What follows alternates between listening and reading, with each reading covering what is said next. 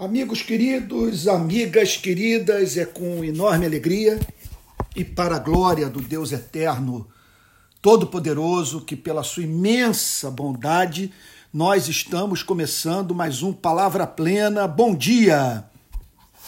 O texto para o qual eu gostaria de chamar a atenção de todos nessa manhã encontra-se na carta de Paulo aos Efésios, eh, capítulo 1 versos 1 e 2. É uma passagem central para que respondamos biblicamente a seguinte pergunta: qual é a identidade da verdadeira igreja?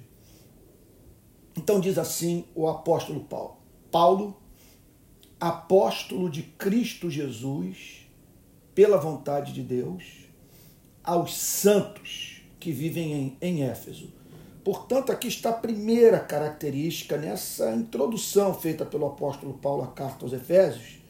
Primeira característica da verdadeira igreja. A igreja é a comunidade dos santos.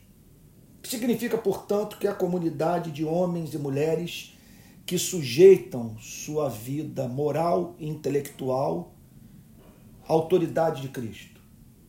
É a comunidade daqueles que foram separados por Deus para pertencerem exclusivamente a Ele. Viverem para o seu louvor, expressarem no tempo e no espaço o seu caráter.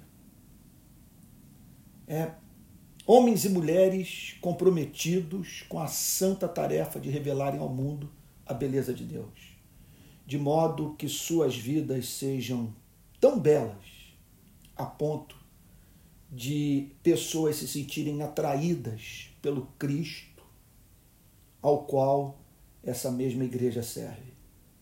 Dizer que a igreja é a comunidade dos santos significa dizer que a igreja é a comunidade dos que reproduzem a vida de Cristo, dos que imitam a Cristo.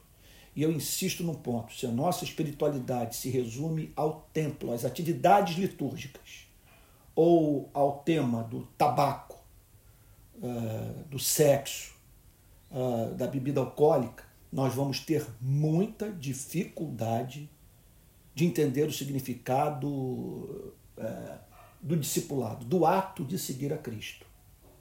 Porque Cristo é encontrado nas ruas, chorando com as pessoas, compadecendo-se dos que sofrem, estendendo a mão em sua direção para alimentar as multidões, para curar os enfermos e levar palavra de esperança para os inconsoláveis. Portanto, dizer que a igreja é a comunidade dos santos significa dizer que a igreja é a comunidade dos que imitam a Cristo. Imitar a Cristo significa amar. Então, a igreja é a comunidade dos que amam. Isso simplificaria muito a nossa visão sobre santificação ou sobre a verdadeira espiritualidade. O que fazemos ou deixamos de fazer tem que passar pelo crivo do amor. E o amor bíblico envolve a motivação, envolve nossa vida emocional, sem a mínima dúvida, mas o amor bíblico é prático e tem como sua expressão mais basilar a misericórdia. O que ama se compadece do que sofre seja qual for a espécie de sofrimento que esse que a providência botou em nosso caminho esteja vivenciando. É claro que esse amor vai se preocupar com os pobres. Por isso que a Bíblia fala muito, mas muito sobre pobreza. Me lembro de Jonathan Edwards dizendo que não há mandamento bíblico para o qual haja mais promessa nas Sagradas Escrituras do que o mandamento de amar ao pobre. Então a igreja é a comunidade dos santos. Você pode então, ao, ao, assim, ao ouvir a pergunta, o que é a igreja? Qual é o significado da igreja? Qual é a identidade da, da, da verdadeira igreja? Aqui está uma definição irrefutável. A igreja é a comunidade dos santos. O que significa, é importante que isso seja frisado, o que significa que a igreja é diferente do restante do mundo.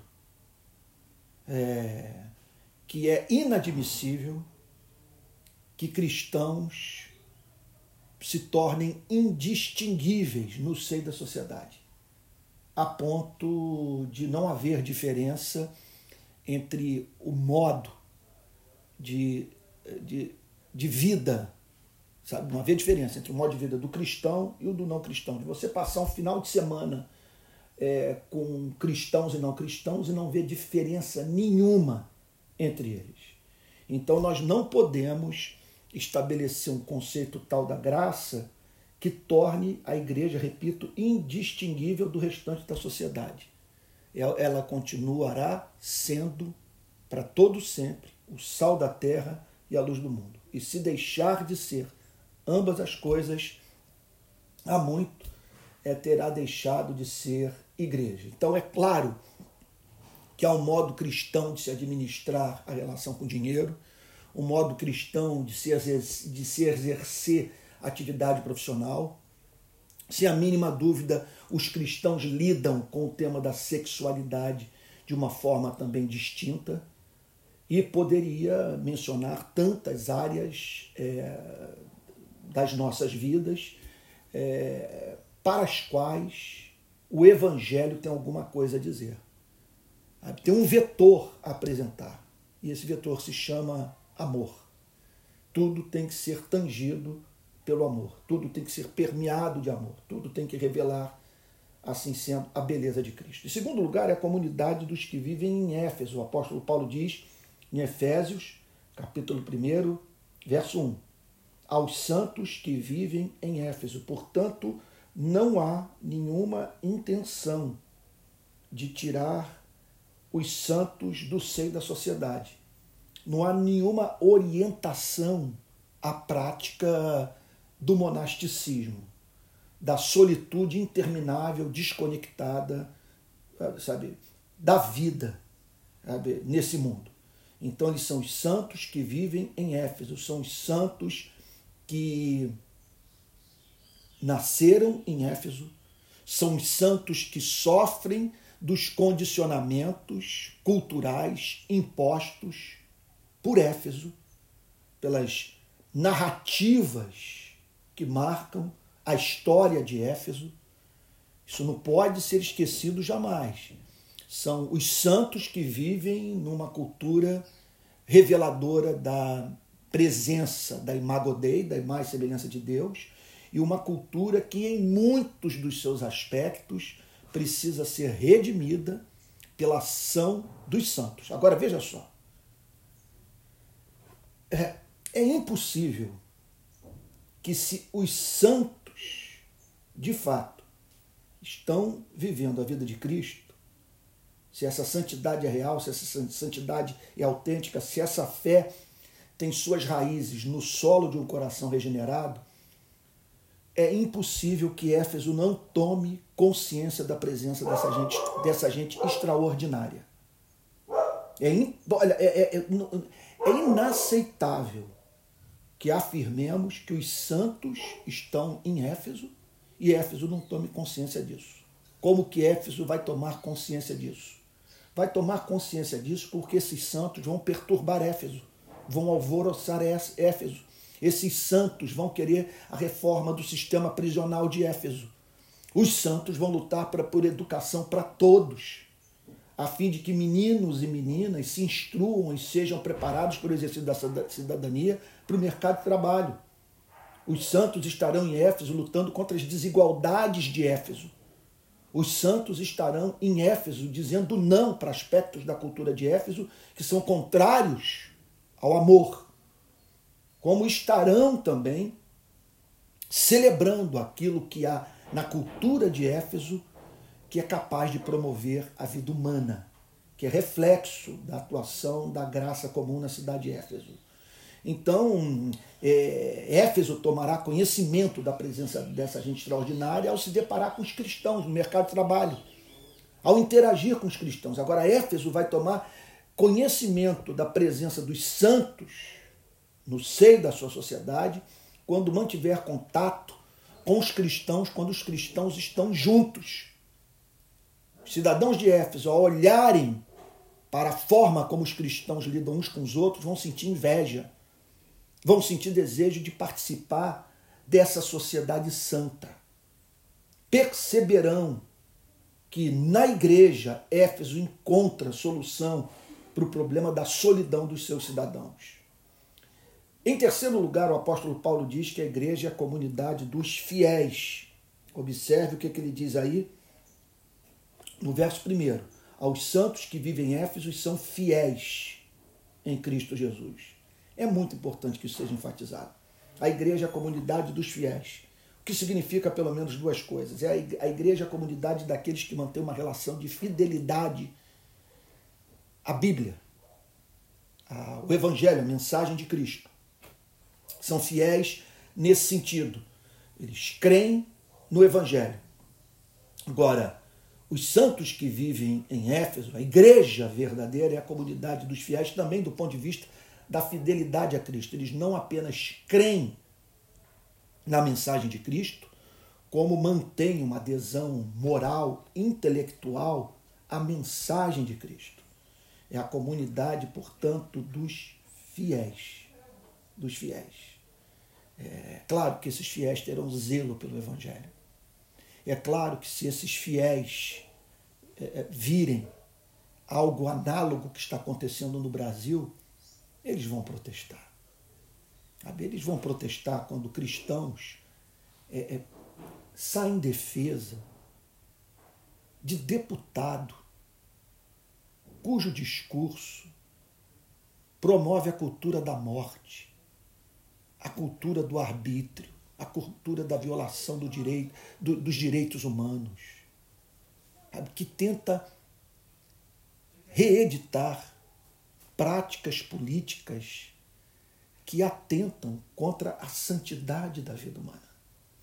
Os fiéis, portanto, é claro, eles vão ter ciúme do Evangelho, eles vão se levantar quando a igreja institucional fizer alianças políticas com políticos profissionais cujos projetos de poder, cujas, cujas plataformas políticas, cujas ideologias sejam radicalmente contrárias à mensagem e ao espírito do Evangelho. Então, o apóstolo Paulo prossegue, aqui eu quero parar, para não me alongar muito, a fim de a gente começar logo a interagir, porque eu estou vendo aqui a presença de muita gente querida que eu gostaria de, de que participasse. Então você vai anotando, se você quiser é, apresentar alguma questão, você já pode ir acionando aí esse botãozinho que tem uma mãozinha, e aí eu vou entender que você está querendo apresentar alguma questão. E assim nós vamos nesse diálogo, se Deus assim permitir, até as 10 horas. E por fim, o apóstolo Paulo diz que são fiéis em Cristo Jesus. É muito importante que isso também seja enfatizado. Eu estou procurando, né, no programa de hoje, na parte devocional do programa, responder a seguinte pergunta: o que é a igreja? E à luz de Efésios capítulo 1, verso 1, nós podemos dizer, mas sem medo de estar errados, a igreja é a comunidade dos santos. Em segundo lugar, a igreja é a comunidade dos santos no mundo. É uma comunidade profana, uma comunidade, portanto, que vive para fora do tempo.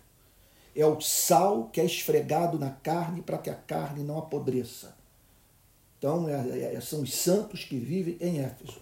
Em terceiro lugar, a igreja é a comunidade dos fiéis, dos que mantêm uma relação de fidelidade com as Escrituras e dos que confiam em Cristo, mantêm uma vida de fidelidade e confiança em Cristo. E por fim, a igreja é a comunidade dos cristãos. Não há igreja sem Cristo. Então a igreja não é a comunidade do amor, não é a comunidade dos bem intencionados, não é a, comunidade dos que lutam pela justiça, pelo direito. A igreja é, acima de tudo, a comunidade que faz todas essas coisas, mas por ser movida pela mensagem de Cristo, por querer glorificar a Cristo, por anelar reproduzir a vida de Cristo. Então, a igreja a comunidade, como diz John Stott, dos que estão intoxicados de Cristo. Porque observe só, Algo que, se não me falha a memória, foi John Stott que me chamou a atenção quando eu, eu, eu preparei a série de pregações nos anos 90, se não me falha a memória, da própria Betânia também, mais recentemente aqui em Niterói, sobre Efésios. John Stott ressalta o fato, ele chama a nossa atenção para é, é, o seguinte fato, que em dois versículos o apóstolo Paulo menciona o nome de Cristo três vezes. Ele é apóstolo de Cristo Jesus, ele chama a igreja de a comunidade dos fiéis em Cristo e, por fim, ele invoca a graça e a paz que procedem de Deus e do Senhor Jesus Cristo. Então a igreja tem que estar intoxicada de Cristo. Cristo tem que ser o amor de sua vida. Cristo tem que ser a sua referência, sua dupla referência. Como alguém já disse, em Cristo nós vemos a Deus como é e ao homem como deve ser. É a comunidade daqueles que acreditam que tudo que tem, é, tudo aquilo que pelo que vale a pena é, ser vivido, ou para o que vale a pena ser vivido, tudo aquilo que representa conteúdo de ações de graças procede de Cristo. E, e, esses, portanto, não conseguem dissociar nada na vida da pessoa de Cristo. Eles amam a Cristo, eles têm fascínio por Cristo. Se você me perguntasse hoje, Antônio, é, qual é o fundamento desse seu amor por Cristo? Eu posso dizer para você que esse nome é doce para o meu coração. Com toda a imperfeição do meu amor, é um nome doce. Ouvi-lo me faz bem. E se você me perguntar o que, que faz você o amar? Olha, eu poderia mencionar muitas coisas, mas permita-me mencionar uma que me encanta profundamente e que hoje faz parte é, do conteúdo de uma trilogia que eu estou lançando sobre a relação de Cristo com as instituições religiosas do seu, do seu tempo. Me encanta profundamente é, é o Cristo que é revelado por esses confrontos do Senhor Jesus com as instituições religiosas do seu tempo. Ah, tem coisas que são absolutamente encantadoras nesses confrontos. Quando ele diz, por exemplo, que os fariseus botavam fardos pesados sobre os ombros das pessoas. Isso é lindo. O que ele está dizendo é o seguinte: olha, cuidado com religião, porque ela pode lançar um peso sobre os seus ombros, sabe, a ponto de fazê-lo encurvar, de tornar tudo mais difícil. Igrejas podem se transformar em ambientes psicopatológicos. Pastores podem sobrecarregar o ego, exigindo dele o que ele não pode dar. Outro, outro ponto dessa mensagem que eu acho extraordinário é quando ele diz assim: olha, vocês não precisam fazer longas orações. Se tiverem que fazer longas orações, façam porque vocês estão apaixonados, porque vocês estão com saudade do seu Criador. Mas vocês podem orar de uma forma resumida. Sabe? Deus não, não tenta impressionar a Deus com longas orações que enfastiam a alma. Sabe? Olha, ao orar, entra no teu quarto e fechada a porta, você orará ao seu pai que está em secreto, e teu pai que vem em secreto o recompensará.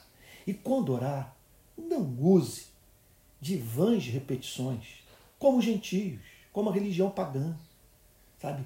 Que presume que pelo seu muito, ou que presumem que pelo seu muito falar serão ouvidos. Não é assim. Vocês servem um Deus descomplicado. Quando, por exemplo, Jerusalém manda é, a polícia do pensamento investigar a pregação de Jesus, e aí então esses homens enviados por Jerusalém percebem que os discípulos de Cristo comiam sem lavar as mãos. E eles viram-se para o Senhor Jesus e diz: Olha, nós vimos que teus discípulos comem sem lavar as mãos. E ali então nós descobrimos nessa acusação que Jesus até então não havia tocado nesse tema com seus discípulos. Simplesmente passou por alto, o ignorou, porque ele queria que seus discípulos estivessem focados no principal, que é o amor. Pois bem, vamos lá para as perguntas. O Gabriel Ladeira. Gabriel, querido, eu vou pedir só um pouquinho de objetividade, tá bom? Para que é, todos possam falar, quer dizer, pelo menos na maior extensão possível, os participantes possam falar, tá bom? E eu também possa é, me expressar assim é, é livremente, quer dizer, evitando assim deixar um, um tempo muito exíguo para mim e para os demais. Vamos lá então, Gabriel, querido, com a sua questão, bom dia.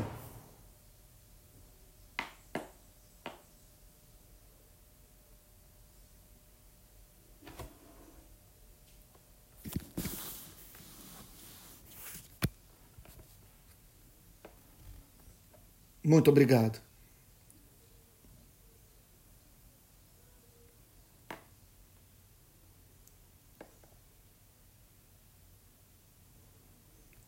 Aham. Uhum.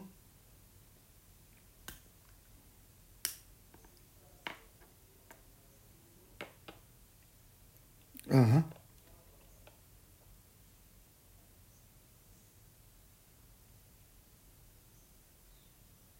Não entendi. O quê? Ah, sim.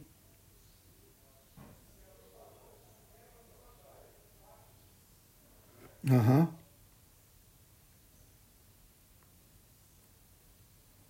Daquele caos, que, né, ainda estamos nele, mas o ápice daquele caos, Aham. é, que, que tem feito muita gente como eu pensar no, no, no sentimento revolucionário cristão. Isso. Aquele que vai para fora, né, que conversa com o social e pouco conversa com, com o seu próprio eu e, e a sua transformação em Cristo. Uhum. Mas também é, o que nos move para fora é, é, é, fazer com que essa ideia de que tipo, só estar né, sendo sacerdote dentro das quatro paredes e tudo mais, isso também é um problema. Então, entender suas vulnerabilidades e tudo isso importante. Eu queria que o senhor, é, através daquilo que o senhor, o senhor mesmo escreveu no Azorra e tudo mais, Isso. pudesse trazer uma ideia de equilíbrio e tudo mais em, em, em relação a isso, né? Em relação a. Qual seria a questão então, Gabriel querido? Então, é esse equilíbrio entre ser o, o sacerdote, aquele cara que está sempre na igreja e tudo mais, e ser aquele que ama o social, que ama né, a, ideia do, a, a ideia de atacar o cerne da questão dentro da sociedade, os problemas de desigualdade tudo mais, questões raciais tudo mais. Ah, para mim, a dinâmica ideal de igreja, Gabriel, é. Olha, durante a semana, os irmãos no mercado de trabalho, os médicos, engenheiros, os artistas, os pedreiros, as empregadas domésticas, sabe, cristãos, vivendo intensamente o cristianismo, trabalhando com excelência e glorificando a Deus mediante o exercício da sua atividade profissional.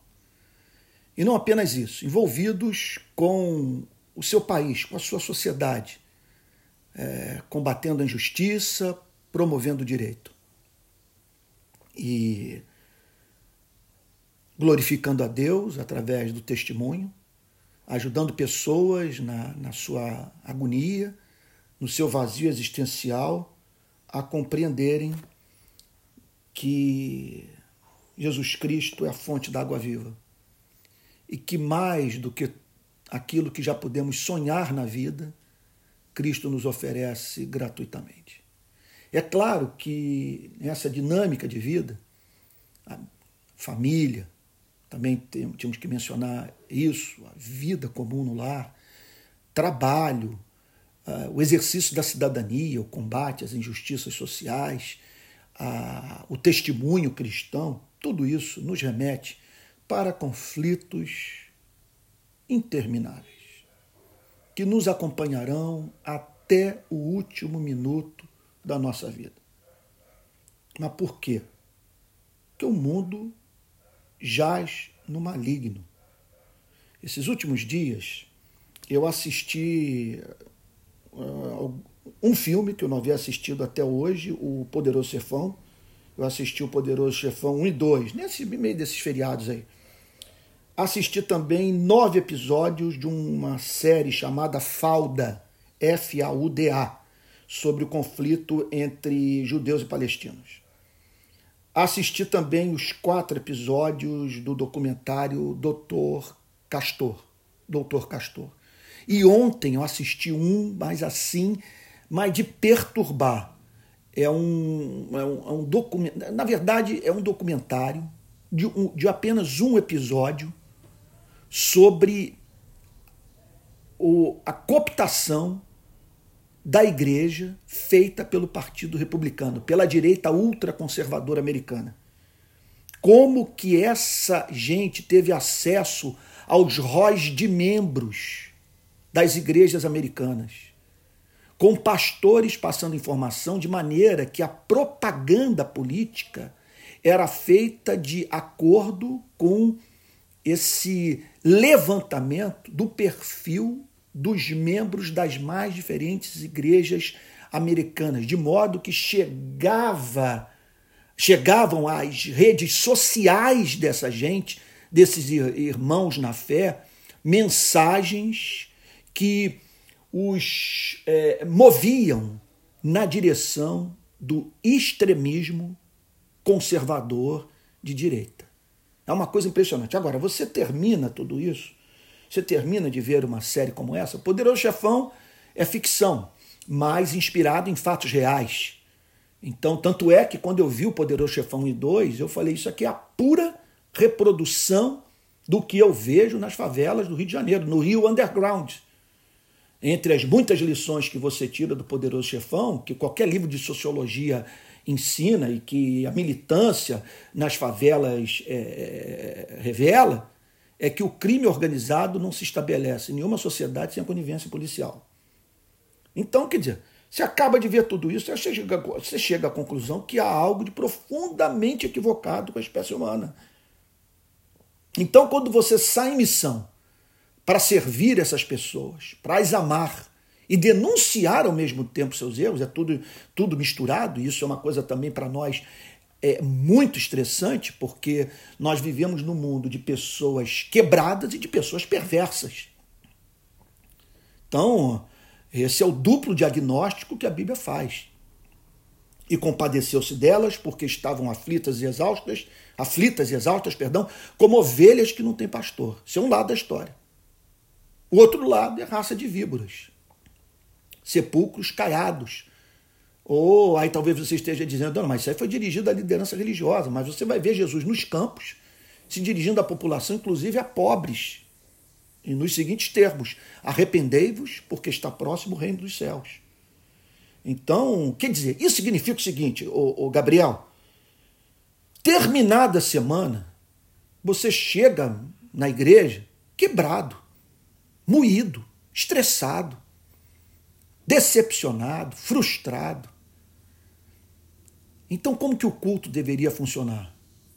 Como um grande momento de refrigério, de reabastecimento da alma, de renovação do espírito. Sabe, um culto, sabe, onde a experiência do selo do Espírito Santo se fizesse presente. Um culto marcado pela presença de, de, de real transcendência. De modo que, ao amanhecer na segunda-feira, você se encontrasse disposto a fazer tudo que fez na semana anterior e que tanto desgaste lhe causou. Então, não dá para viver sem ambas as coisas. Nós precisamos ser o sal da terra, a luz do mundo. Para ser sal, nós temos que ser esfregados na carne. Essa, esse é o sentido mais básico da metáfora. No mundo que não tinha é, geladeira, a fim de que ela não apodreça. E se queremos ser luz, nós precisamos estar estrategicamente posicionados na sociedade a fim de que todos nós juntos iluminemos é, a, mais, a mais ampla extensão possível da sociedade na qual nós estamos inseridos. Sabe? Então, quer dizer, isso é tensão, desgaste. Não dá para você viver sem isso. Se você quiser ser fiel, você vai ter que desempenhar esse papel de sal e luz. Aliás, eu diria o seguinte, que isso é inevitável. Se você nasceu de novo, você é luz, você é sal. Sabe? Agora, é, qual é o papel do domingo, ou do grupo pequeno, Sabe? E quando eu falo do, do domingo, eu não estou pensando num templo com mil pessoas. Pode ser uma igreja com 30 pessoas. Aliás, eu diria que quanto menor e mais multiplicada e mais dividida, mais pulverizada, melhor do que você ter aquele bando de anônimos, de pessoas que mal se conhecem num, dentro de um, de um culto uh, no qual é, é, tudo foi transformado em show e as pessoas não têm identidade. Ok? Então, mas, é, mas esse encontro, esse reencontro dos cristãos no final de semana, para tomar a ceia, para cantar juntos e ouvir a palavra de Deus, isso é imprescindível. O que pode também acontecer ao longo da semana. E que você separa tempo para estar mais intimamente na companhia daqueles que professam a fé no Cristo que você serve e ama. É, Ari, querido, bom dia, Ari, queridíssimo. Pois não, querido, Oi, pode bom falar. Dia, bom dia. Bom dia. a todos. É, o, o Antônio, a, a minha, minha questão é o seguinte: você falou aí na sua exposição a respeito dos cristãos, da, da presença dos cristãos em Éfeso, né? cristãos na cidade, Aham. cristãos que são santos no mundo, que, que são seguidores do Cristo, portanto, tem a sua ênfase de vida baseada no amor, né? expresso por Cristo, Perfeito. por Cristo. E eu queria fazer uma pergunta relacionada a esse momento que nós estamos vivendo, Isso. é, da, da pandemia, né? Isso. É, muitas vezes eu- a gente não observa essa misericórdia por parte dos nossos irmãos diante da, sua, da situação que nós estamos vivendo, né? A gente ouviu muitas pessoas falando, primeiro negando a gravidade da situação, dizendo é, Isso. que, que não é assim. Eu ouvi de pessoas próximas, infelizmente, é, esses dias, enquanto eu chamava atenção, né, sou pastor auxiliar de uma igreja aqui em Assis, interior de São Paulo, enquanto eu conversava com Aham. uma pessoa é, é, a respeito dela estar indo em outras igrejas, enquanto a nossa igreja está fechada, nós somos a única denominação fechada na cidade, Isso. e a nossa cidade está com 100% de leitos ocupados para Covid. Meu Deus. Está muito estourado aqui o negócio e nós somos a única igreja ainda fechada, a única denominação. E essa pessoa disse para mim assim, não, mas eu não tenho medo, eu, eu saio para rua, eu tô querendo dizer assim, eu tô com Cristo e Cristo me, me protege, coisa e tal. Aí, por outro lado, a gente tem também aqueles irmãos e irmãs que entendem que a pandemia é um castigo de Deus, que a pandemia é, Deus, ontem eu ouvi isso de um, de um irmão que passou aqui na minha casa fazer um serviço e ele me disse isso, eu não o conhecia, ele viu meu, meu material de estudo aqui no meu escritório e falou, ah, você é pastor, seminarista? E aí ele falou, não, mas Deus está apertando o povo, porque o povo é incrédulo, né? E recentemente a gente viu também um, um post de, de redes sociais em que as pessoas dizem que não que, que a pandemia veio para que não houvesse carnaval, porque no carnaval do ano passado Jesus foi insultado por uma escola de samba. Aí eu pergunto para você, Antônio, o que, que você me diz, o que, que você pensa sobre a providência de Deus nessa história toda? Né? Será que Deus ele ficou realmente muito bravo porque Jesus foi insultado ano passado e por isso ele, Uhum. ele fez com que 240, quase 250 mil pessoas morressem, dentre elas irmãos e irmãs em Cristo, Uhum. pessoas que nós amamos. Perdemos na semana retrasada uma irmã querida da igreja, fundadora da igreja, sabe? E não pôde ter nenhum velório, não, não pudemos nem fazer um culto fúnebre porque ela teve que ir direto para o sepulcro, porque a gente não pôde, né? Quatro parentes, uma família enorme com eh, de- dez filhos e só quatro pessoas puderam carregar o caixão até o túmulo, sabe? Uma coisa dolorosa que a gente não sabe como Isso. nós vamos lidar com isso daqui a pouco quando acabar. A minha pergunta para você é o que, que você vê, né, com relação à, à pandemia e à providência divina e, e também a, a, resposta dos, dos cristãos diante disso, né? Os nossos, nossos cristãos Isso. brasileiros, né? Vamos falar de casa. O que, que você Entendi, Ari. sobre isso? Olha, Ari, querido, eu, eu primeiro é, é, nós estamos diante de um de um dilema ético e ah, eu diria que é, cujas respostas são diametralmente opostas para a questão que nos é apresentada. O que mais glorifica a Deus num momento como esse? A igreja, pela fé, é, enfrentar a pandemia e continuar com seus cultos, e observando as normas sanitárias é, de, de, de, de né, medição de temperatura, uso de álcool gel, por aí vai. Né? E, ou a igreja abrir mão dos cultos presenciais, evitando aglomeração, evitando é, uso de transporte público e de modo a, a implementar a medida que é a mais segura de todos, que é a de evitar o contágio mediante o distanciamento presencial. Então, na minha própria igreja local, é, houve é, uma polêmica com relação a isso, tal ponto que o conselho da igreja é, numa, né, votou a favor do retorno do culto. E pela primeira vez na minha vida eu disse que não acataria uma decisão do conselho, porque a minha consciência me orientava a fazer outra coisa, a, a, a manter as transmissões online e evitar aglomeração. E o uso também de, de transporte público, né? o trânsito de pessoas pela cidade. É, isso se tornou especialmente difícil na vida da nossa igreja quando é, veio a segunda onda, em que eu firmei mais ainda o pé nessa decisão. Os hospitais aqui, 97%, 90% né, dos hospitais é, com seus leitos ocupados, fila de espera, pessoas morrendo dentro de casa e tal. E essa situação toda do, do, do, do restante do país, em especial é, de Manaus. E também pensei no papel que a nossa igreja exerce. Eu sabia que a nossa decisão poderia ser replicada por outras igrejas.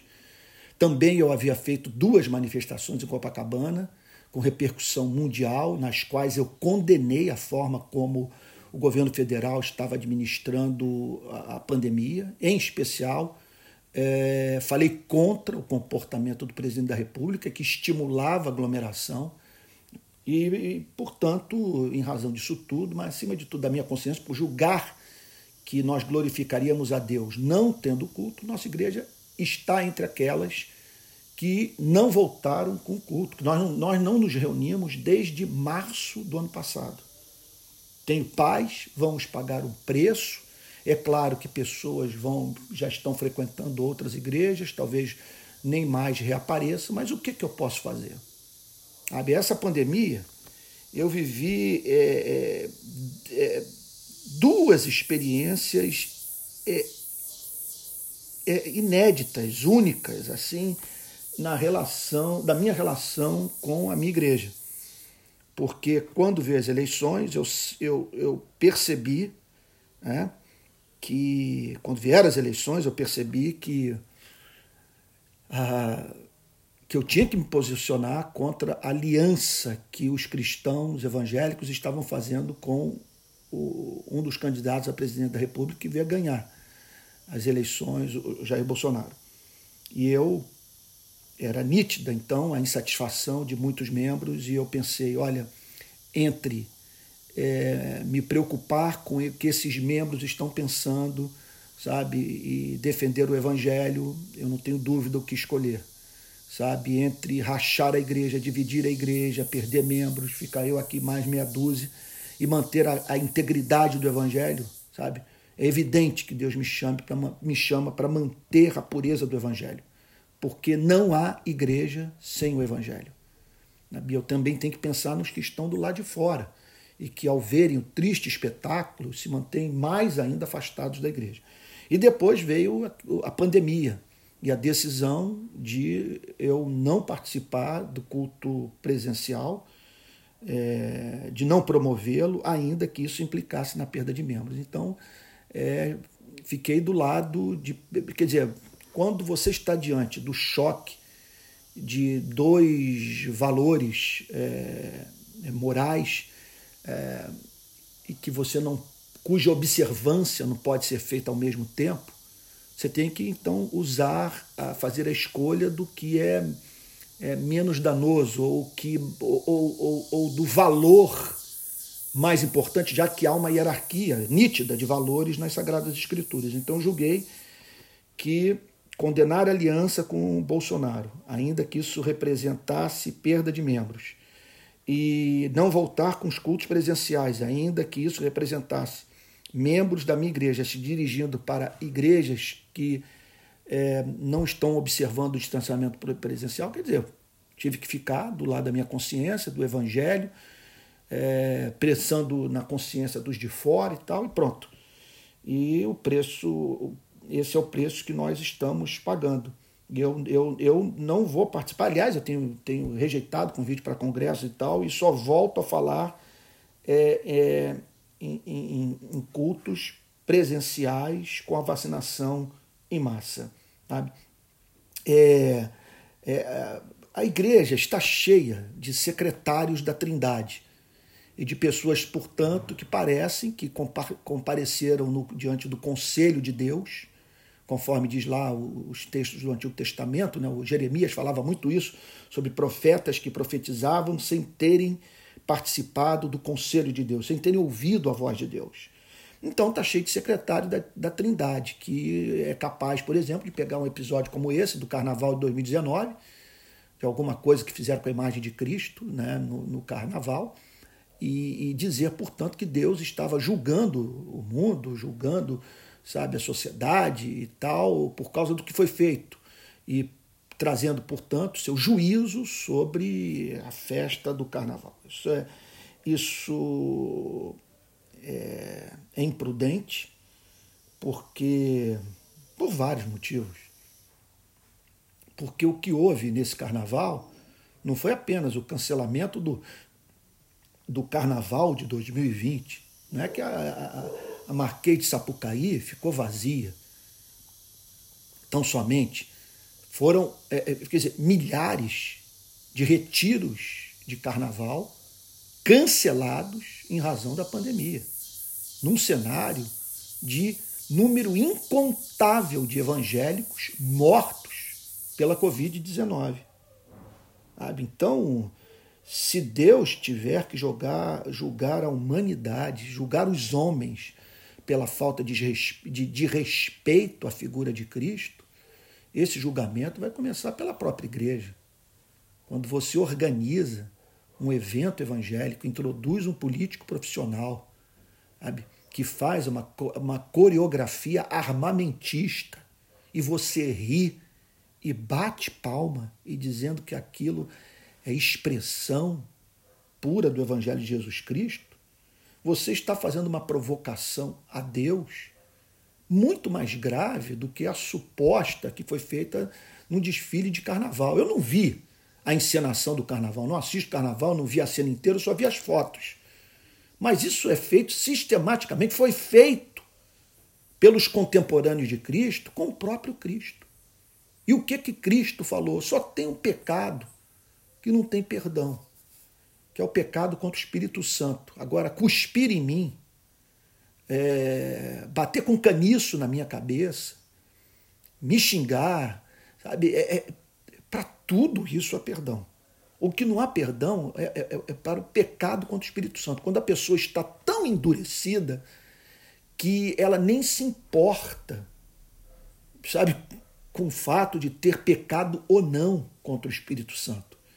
Sabe? Ela atribui, por ódio a Cristo, as obras de Cristo a Satanás. Ela conhece a Cristo, ela está certa da veracidade de Cristo, que Cristo é o Filho de Deus, é o caso dos espíritos malignos, mas mesmo assim se insurge contra Cristo. Então, diante de tamanha quantidade de luz e a insistência dessa pessoa de atribuir as obras de Cristo a Belzebu, conforme diz o Novo Testamento, sabe? Essa pessoa é encontrada num estado tal de depravação que, que, que ela que, que, que ela que torna-se impossível ela recobrar a consciência a fim de buscar a presença de Deus no propósito de encontrar perdão. Então, muito mais grave é você a igreja oficialmente usar o nome de Cristo para proclamar o que é contrário à mensagem de Cristo, o que desfigura a imagem de Cristo e faz com que pessoas confundam Cristo com o diabo. Sabe? Então, é... olha, que essa pandemia não pegou Deus de surpresa, não há mínima dúvida. Que Deus tem a ver com tudo o que está acontecendo, é, é lógico. Não tem como você sustentar a teologia do Antigo e do Novo, e do Novo Testamento sabe? E, e dizer que essa pandemia pegou Deus de surpresa e que agora Deus está pensando o que vai fazer para remediá-la. Não há mínima dúvida que Deus está usando o seu megafone, que é uma experiência muito humilhante, que mostra a fragilidade da nossa condição. Sabe, essas máscaras, a gente trancada dentro de casa, toda hora levando susto, sem saber se contraímos é, a doença ou não, é, sabe? Tudo isso é muito humilhante, mostra que nós somos pequenos e que nós precisamos é, de um pastor que cuide de nós, sabe? É isso. É, agora, fazer um link entre o juízo de Deus e, e pecados específicos, isso pode se configurar como, como uma, uma, uma temeridade, uma imprudência, uma falta de honestidade intelectual, porque nessas horas nós somos muito seletivos. Sabe? Quer dizer, julgamos que então Deus está amaldiçoando a humanidade por causa da disseminação é, de práticas sexuais que são consideradas pervertidas ou contrárias a ética sexual cristã, mas quando nós observamos o quanto nós somos seletivos nessas denúncias, sabe? porque, sabe, na minha experiência como pastor, é, sabe, as traições é, são, é, estão presentes em todas as igrejas do nosso país. Sabe? E, e, e pastores que são também condescendentes sabe, com uma espécie de, de transgressão uh, da moral evangélica, uh, que, uh, que é, uma, é, uma, é uma condescendência assimétrica, porque não usam dessa mesma misericórdia com aqueles cujos, cujo, cujo comportamento é um comportamento que, por algum motivo, às vezes até mesmo é, pelo desejo inconsciente de praticar aquilo que é condenado na vida do próximo, então faz com que esses pastores tenham um comportamento, é, repito, assimétrico e tratando com mais severidade uns delitos ou, ou supostos delitos do que outros, ok? E com relação a esse negócio de você enfrentar a pandemia pela fé, Ari, nós temos que dizer para as pessoas que a tentação de pular do pináculo do templo não é a tentação do ateu, não é a tentação do agnóstico, é a tentação sua e minha, é a tentação do que crê. E da mesma maneira que nós devemos atentar para aquele texto, no qual Cristo diz que não devemos tentar o Senhor nosso Deus, não devemos submeter à prova o seu amor, sabe? exigindo, portanto, que ele intervenha a fim de nos salvar quando nós nos comportamos como loucos, como meninos e meninas, sabe? É, da mesma forma que, portanto, nós olhamos para o texto lá da, do, do pináculo do templo, julgamos que, que Cristo ali nos deixou uma lição de sobriedade, de fé autêntica, que não se desconecta do uso da razão, que não brinca com o amor divino, não, não faz testes do amor divino, nós devemos entender que, que o princípio é aplicado também à forma como nós nos relacionamos com essa pandemia letal, sorrateira, traiçoeira, que subitamente te dá um golpe e faz você morrer asfixiado no CTI de um hospital. Então, a loucura o que está sendo feito e os fatos negam é, a objetividade dessa fé. Ou, a presença de um mínimo de sabedoria nessa expressão insensata de fé. Porque está aí a quantidade de, crente de, de, de crentes que perderam a vida para a pandemia, pastores que morreram.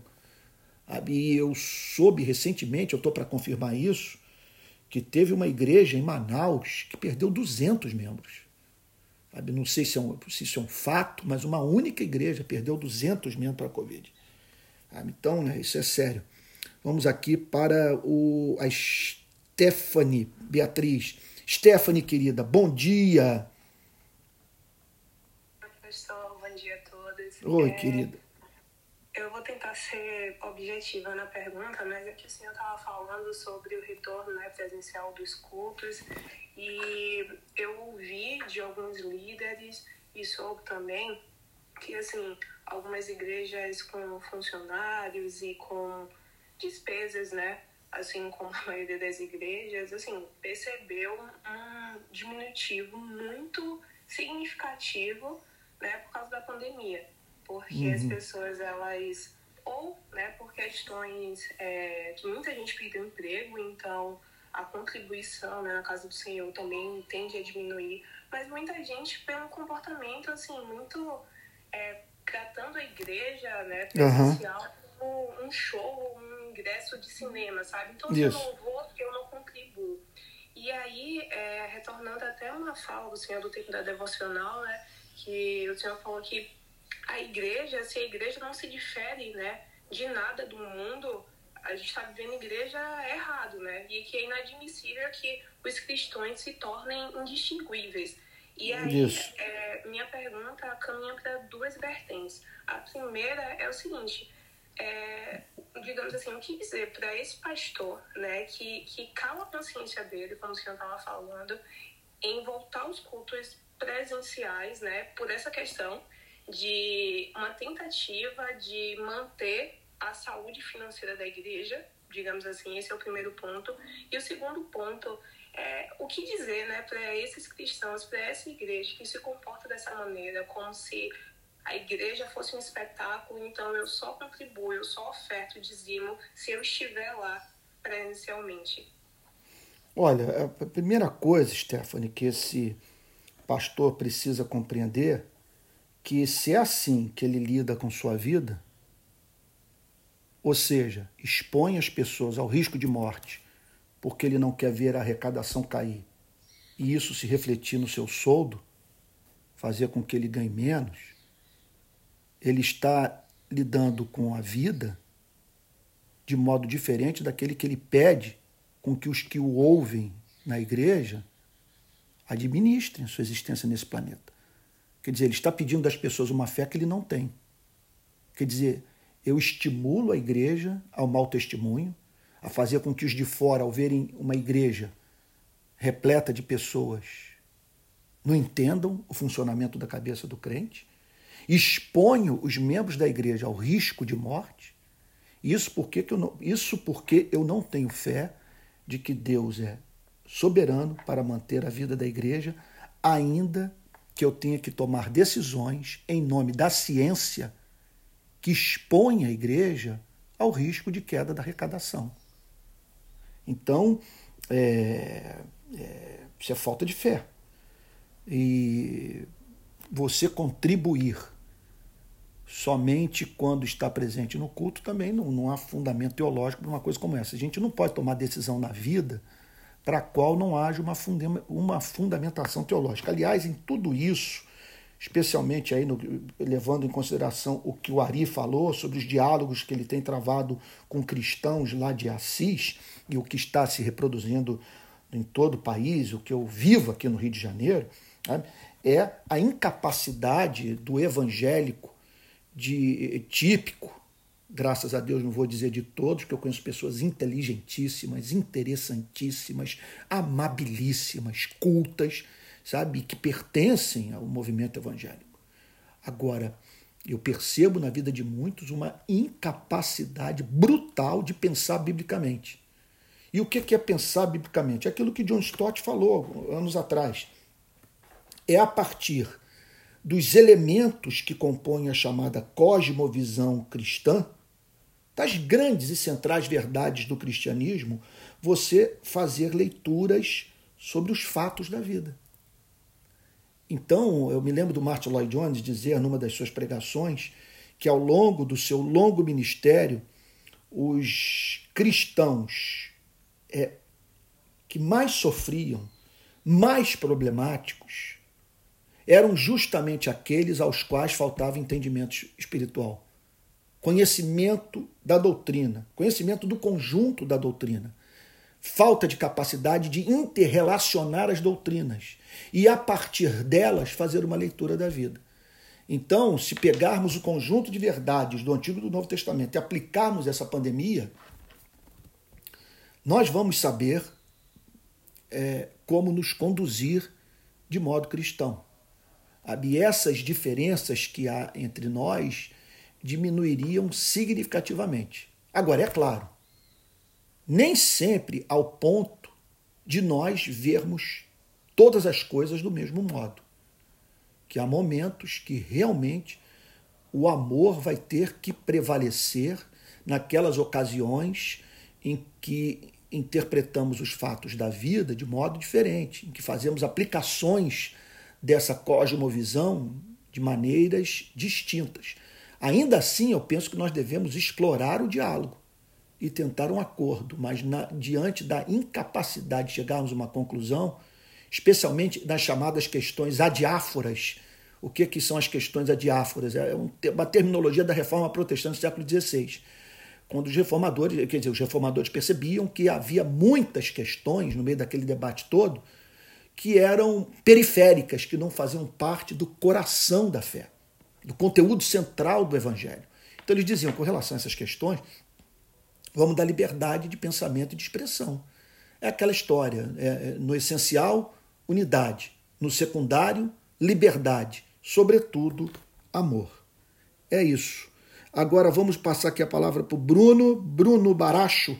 Bruno, bom dia, querido. Qual é a sua pergunta? Vai ser um prazer enorme interagir com você. Pode falar. Bom dia, pastor. Aqui de, de Maceió. É...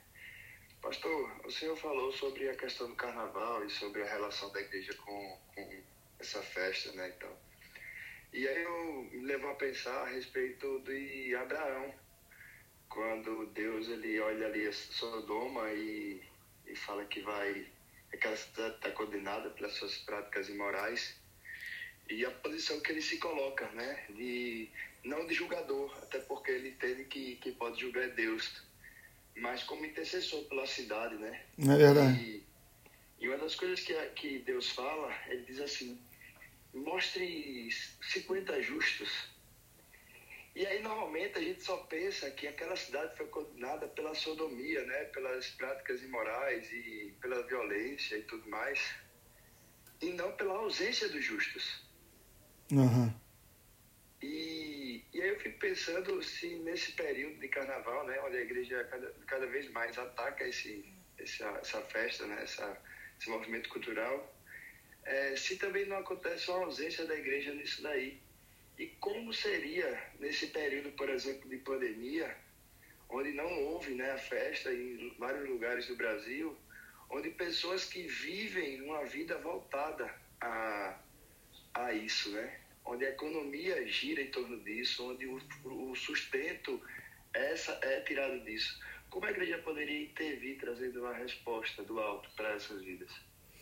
Olha, Bruno, se observarmos as profecias do Antigo Testamento referentes às manifestações do juízo divino sobre sociedades inteiras, nós perceberemos que, invariavelmente, duas iniquidades estão presentes nas denúncias feitas pelos profetas.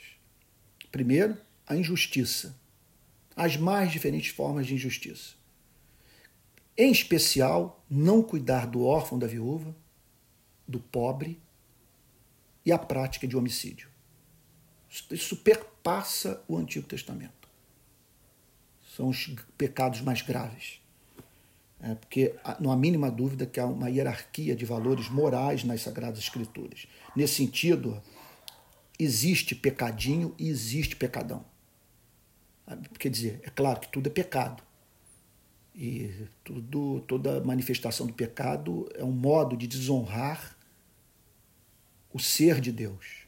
Contudo, que há pecados que são mais odiosos aos olhos de Deus do que outros, não há mínima dúvida. Aquela passagem lá, ai de ti Corazim, Corazim, ai de ti Betsaida, porque se em Tiro e Sidom se tivessem operado os milagres que entre vós se realizaram, há muito que teriam se arrependido. Então ele, ele pega duas cidades e diz o seguinte: vão, vão receber tratamentos diferentes, que a quem muito foi dado, muito lhe será cobrado. Uma coisa é você pecar nas trevas, outra coisa é você pecar na luz.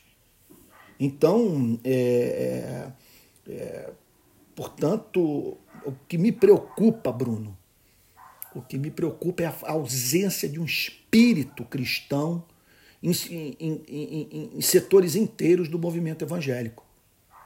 O que, que eu falo sobre o espírito cristão? Está lembrado dos discípulos perguntando a Jesus: Queres que mandemos descer fogo do céu? Queres que invoquemos o Pai para que esses malvados sejam julgados com fogo e mortos? Ao que o Senhor Jesus respondeu: Vocês não conhecem o espírito que me move e que deveria mover vocês. Não vim para destruir vidas. Vim para salvar os seres humanos. Então, uma igreja ávida por esse por esse julgamento é uma igreja que não anda no espírito daquele que, diante dos seus algozes, e não se compara o que foi feito com Cristo na cruz, com o que fizeram com a sua imagem né, nesse carnaval, é, é, sabe, mataram ele, não sem antes torturá-lo.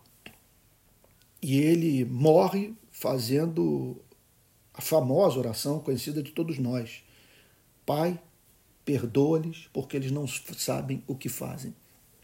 Essa igreja que olha para uma cena como essa e que, em vez de dizer, Pai, perdoa-lhes porque eles não sabem o que fazem, mas sim que celebra a morte, que se alegra de ver pessoas é, agonizando em hospital e uma festa cancelada, sabe?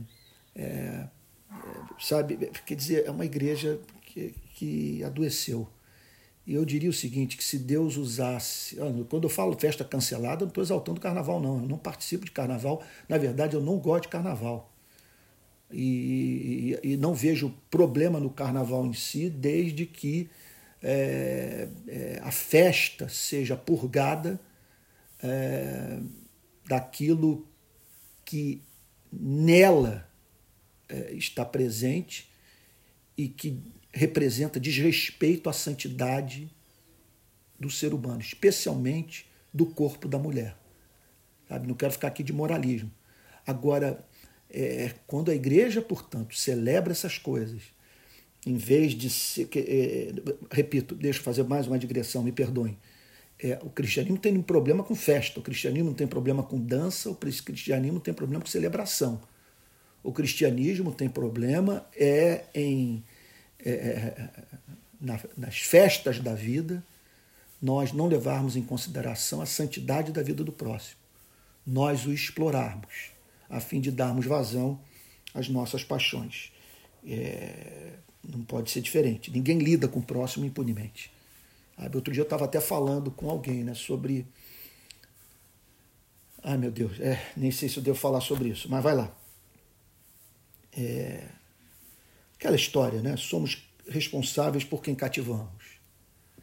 Então, essa passagem de Exupery deve reger a forma como nós administramos a nossa sexualidade.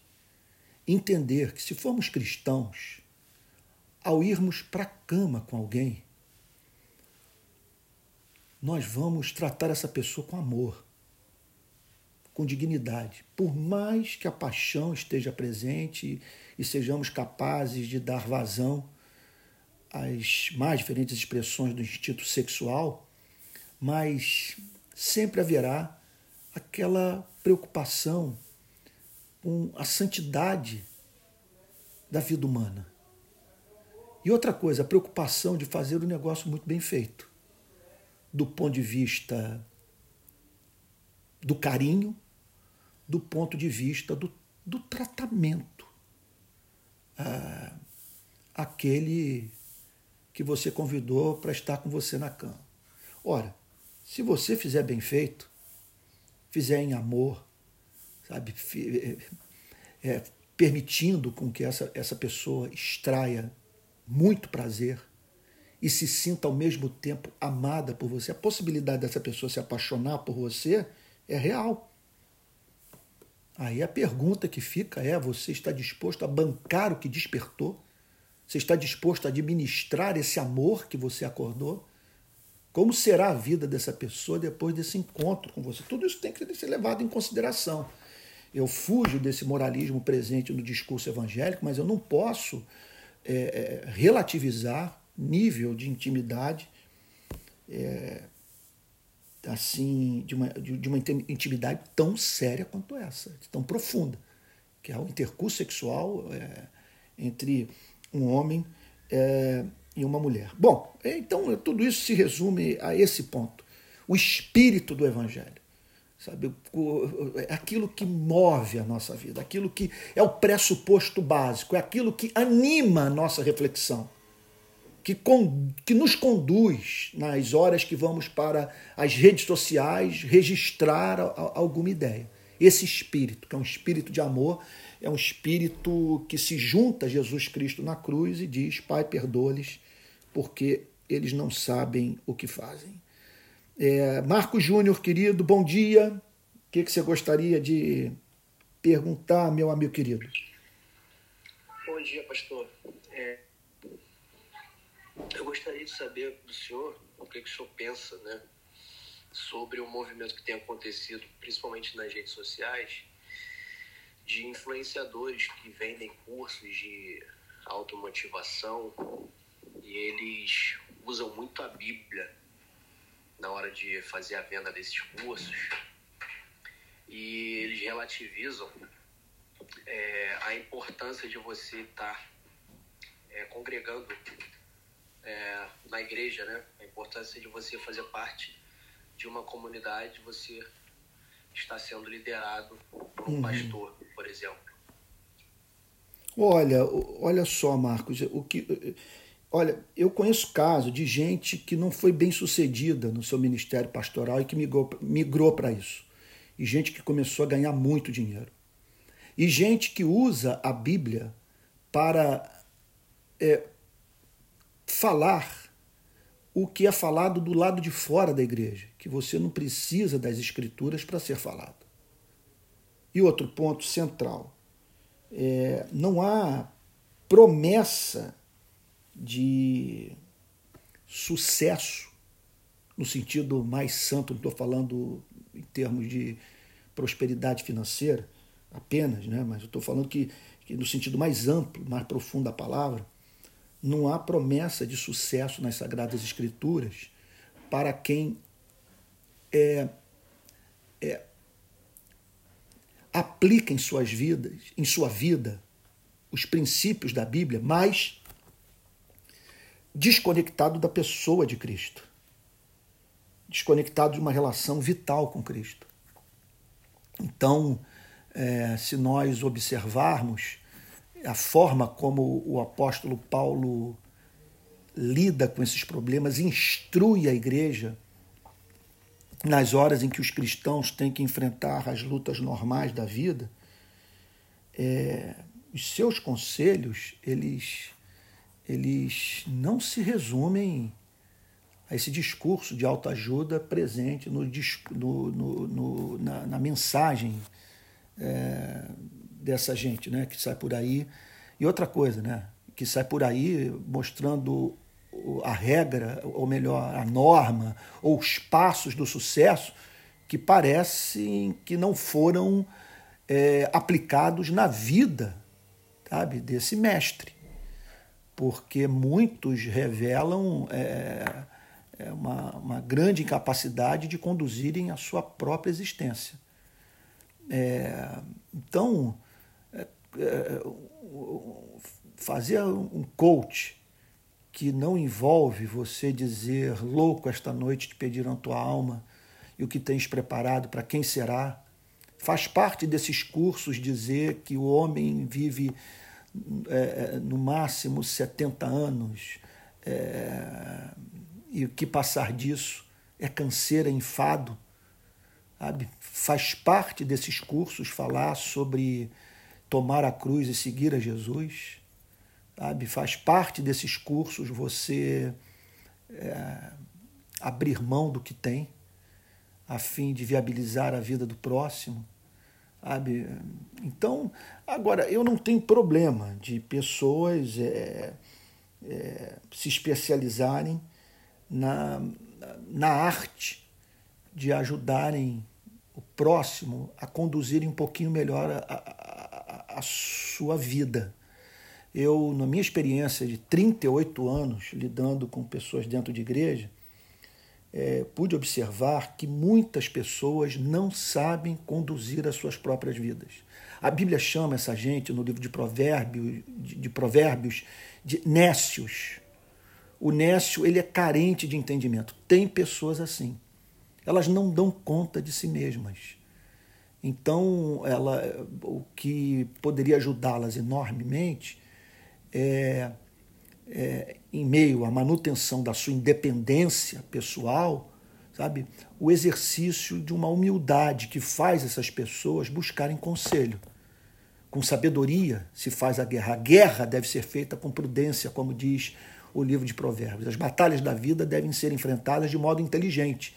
E a Bíblia nos estimula a buscarmos conselho nas pessoas. Sabe? Na multidão de conselheiros, é, se adquire a sabedoria. Isso é o ensino claro das Sagradas Escrituras e você não precisa nem ler a Bíblia para, para ser levado a crer num princípio como esse. Sabe? É, ele é muito óbvio. Então, é, agora, fazer disso comércio, usar técnicas de marketing, de autossugestionamento, tirar as pessoas do contato com o mundo real, Sabe, eu, se alguém me procurar para falar, me fale, fale, sobre a vida, né? assim, me, me, me, diga alguma coisa que possa me ajudar a lidar melhor com a realidade, com o mundo, de modo que eu seja bem sucedido no que eu vier a fazer. Uma das coisas que eu diria é o seguinte: olha, amigo, a vida é dura, curta, incerta. É pedreira viver. Nós duramos pouco. O tempo é um bem escasso e ninguém sabe o quão escasso o tempo é em sua vida. Então, é isso, se preparar para se preparar. Agora, é se preparar para, para os, os embates da vida. Eu, eu, diria o seguinte: você tem que estar vestido da sua armadura completa. E o caminho da vida é, é, é o da morte. Sabe que e que o sucesso consiste em dar o outro lado da face, caminhar a segunda milha, largar a capa, sofrer o dano. Em verdade, verdade vos digo que se o grão de trigo caindo na terra não morrer, fica ele só, mas se morrer, produz muitos frutos. É isso, meu querido irmão. A última questão, e aqui eu termino. Felipe, Felipe, querido, aqui eu termino. Lembrando a todos que esse bate-papo ele está sendo gravado e dentro de instantes, assim que eu terminar o programa, ele será postado nas minhas redes de podcast. De, quer dizer, Deezer não, eu comecei curiosamente pela que eu não tenho, mas eu estou na Amazon, eu estou no Spotify, no SoundCloud, é, e várias outras que eu nem me lembro o nome, tá bom? No iTunes, é, iTunes, não sei qual é o sotaque aqui, britânico, americano, californiano, nova-iorquino, mas vai lá, você entendeu? iTunes, é, então vai estar tá tudo ali salvo. Se você quiser ouvir novamente, divulgar, tá bom? Será um prazer para mim. Pois não, querido, pode, é, pode falar, Felipe, um prazer tê-lo aqui. Bom dia, Antônio, beleza? Bom dia a todos e a todas. É, eu queria compartilhar primeiro uma experiência na nossa comunidade aqui de fé em Belo Horizonte. E depois de fazer uma pergunta, Antônio, é, uhum. o nossa comunidade quando entrou a pandemia, é, a, a, gente decidiu entregar o espaço, porque era uma, é uma comunidade pequena, de 50 membros. E aí é, nós entregamos o lugar, porque era alugado, e recolhemos o dinheiro para repassar para alguns irmãos que estavam passando por esse período de, de pandemia, esse período complicado, tem muitas pessoas desempregadas. E aí acabou que todo o dinheiro que era investido no aluguel a gente conseguiu repassar para alguns irmãos. E a Isso. gente decidiu que só vamos voltar para o espaço físico depois da vacina. Isso. E aí a minha pergunta que eu queria te fazer, cara, é nesse período de pandemia, a gente percebeu em muitos cristãos um discurso muito escatológico é, de, de, que Deus está cumprindo, isso é o fim dos tempos e não sei o quê, mas é pouco apocalíptico, no sentido de que as pessoas esqueceram a mensagem de, daquele período do Apocalipse, de um período de, de muita morte, mas que havia esperança no Cristo morto e ressurreto. É, lembro também da, da mensagem do, do, da sacada do Moltmann, quando ele percebe naquele contexto de, de guerras que existe uma teologia a ser resgatada que é da esperança. Então eu queria te fazer a pergunta, você acha que a mensagem do, da igreja hoje, da verdadeira igreja, deve ser o resgate da teologia da esperança? Olha, Felipe, você sabe que é, a, a escatologia de cada um de nós é, é, poderá assim determinar a forma como nós lidamos com esses fatos, com esses fatos trágicos. Né?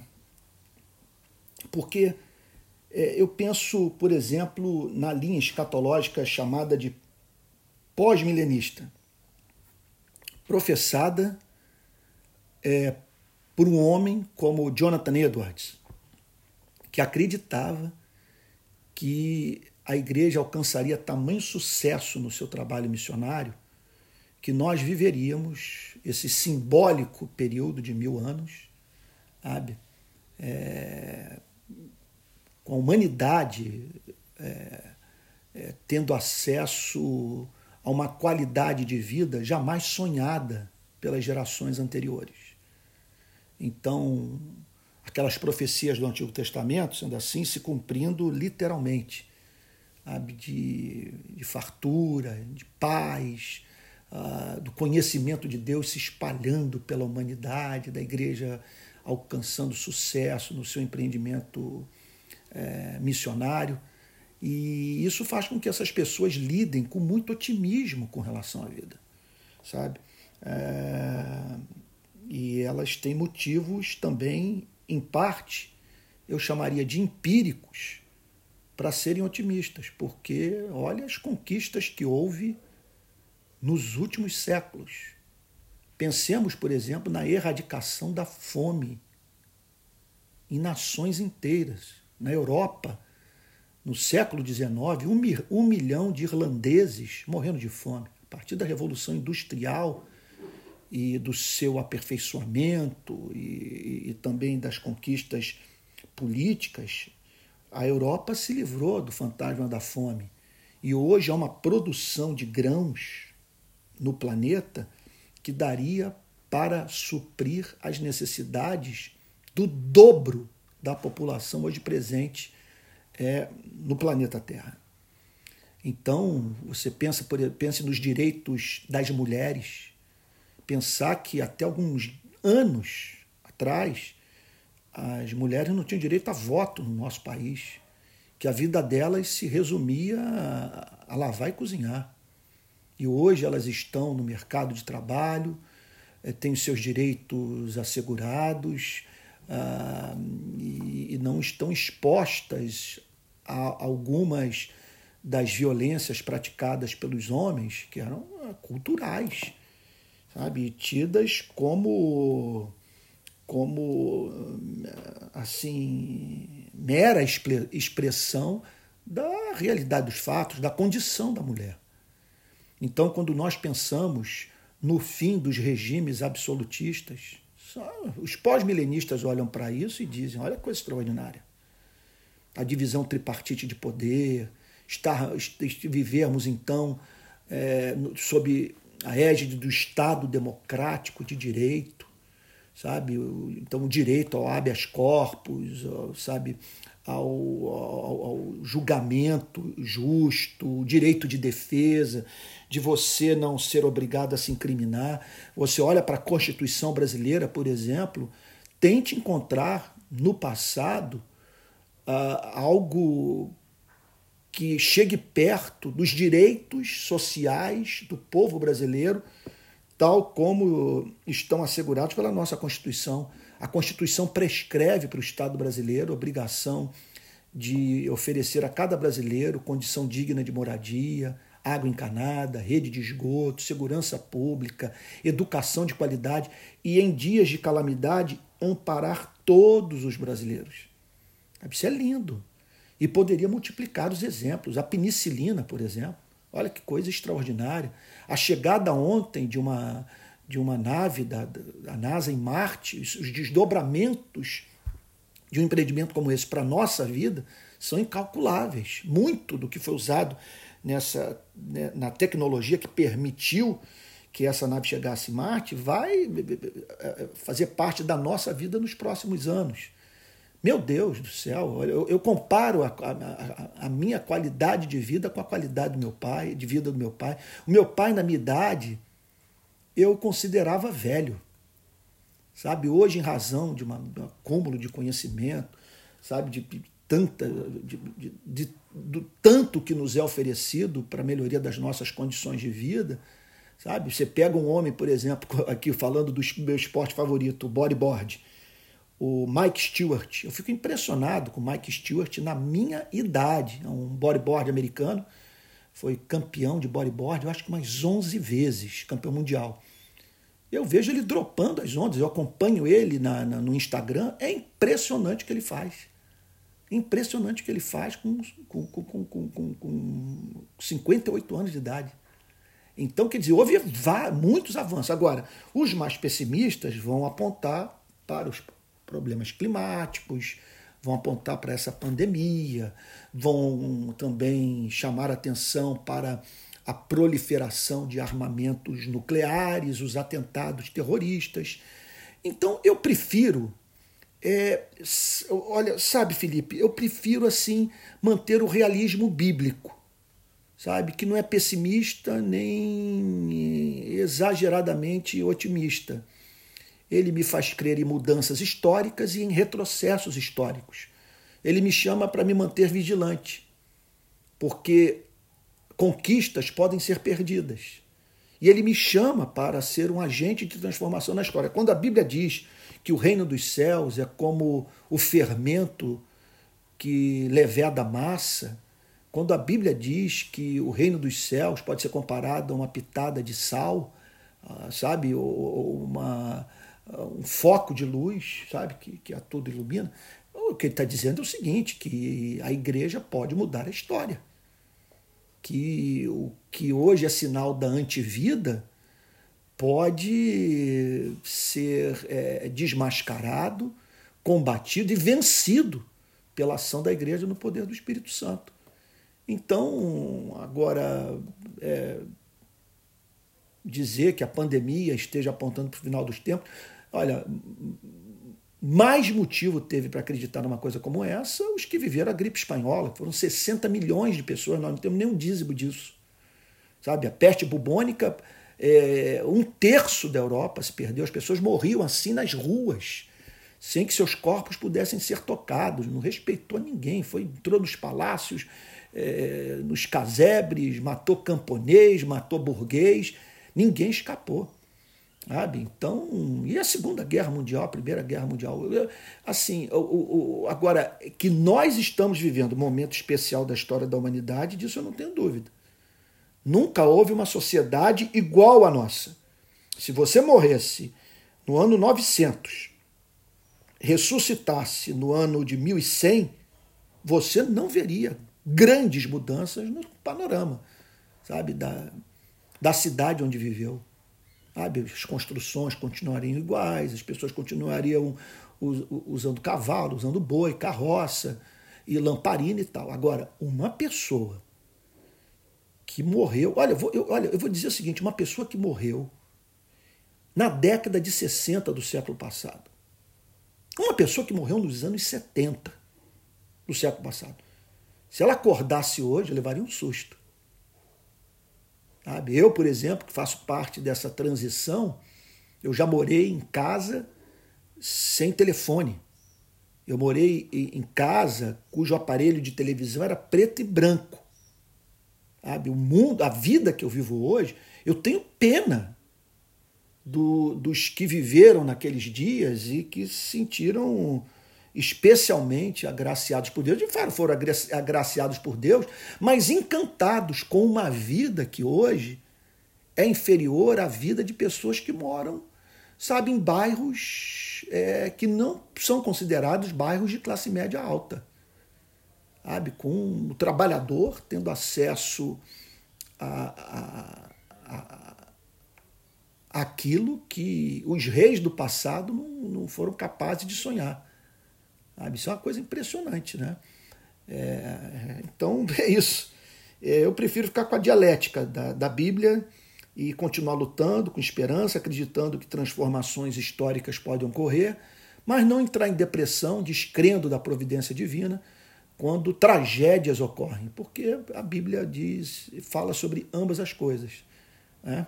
É um mundo caído, mas um mundo dentro do qual a graça de Deus opera e os homens que habitam nesse planeta, por mais distantes de Deus que estejam, do Deus verdadeiro, já que a palavra de Deus não resolve nada, eles continuam sendo portadores da imagem e semelhança do Criador.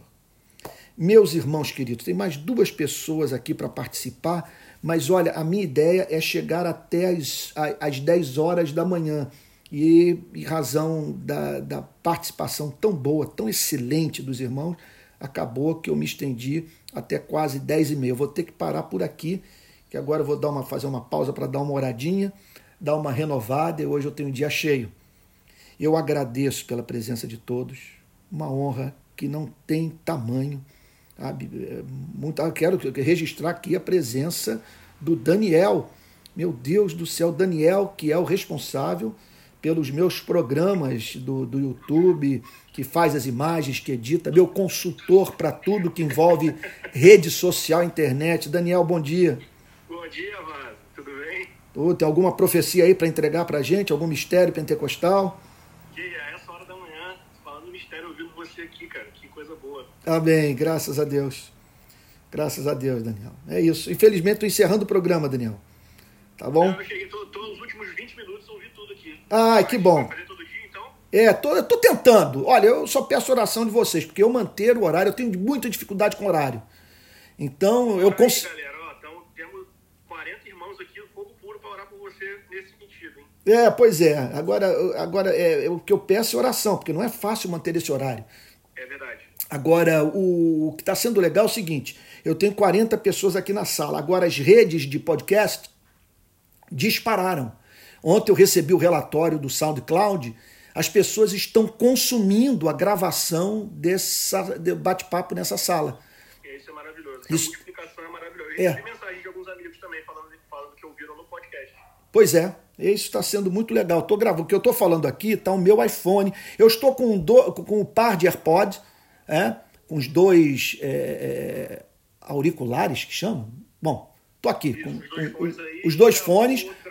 Não, tá gravando no iPad. Legal. Aí o iPad ele já manda para o meu iPhone e o iPhone eu posto nas redes de podcast. Aí tá sendo maravilhosa a experiência. Aí semana que vem, é, semana que vem eu vou entrar com produtos novos, os encontros de pastores e a série sobre ciência política. Eu vou dar um curso aí para ver se a galera é, consegue aí entender a diferença entre socialismo, capitalismo, fascismo, comunismo, social-democracia, porque tá, tá pedreira, né?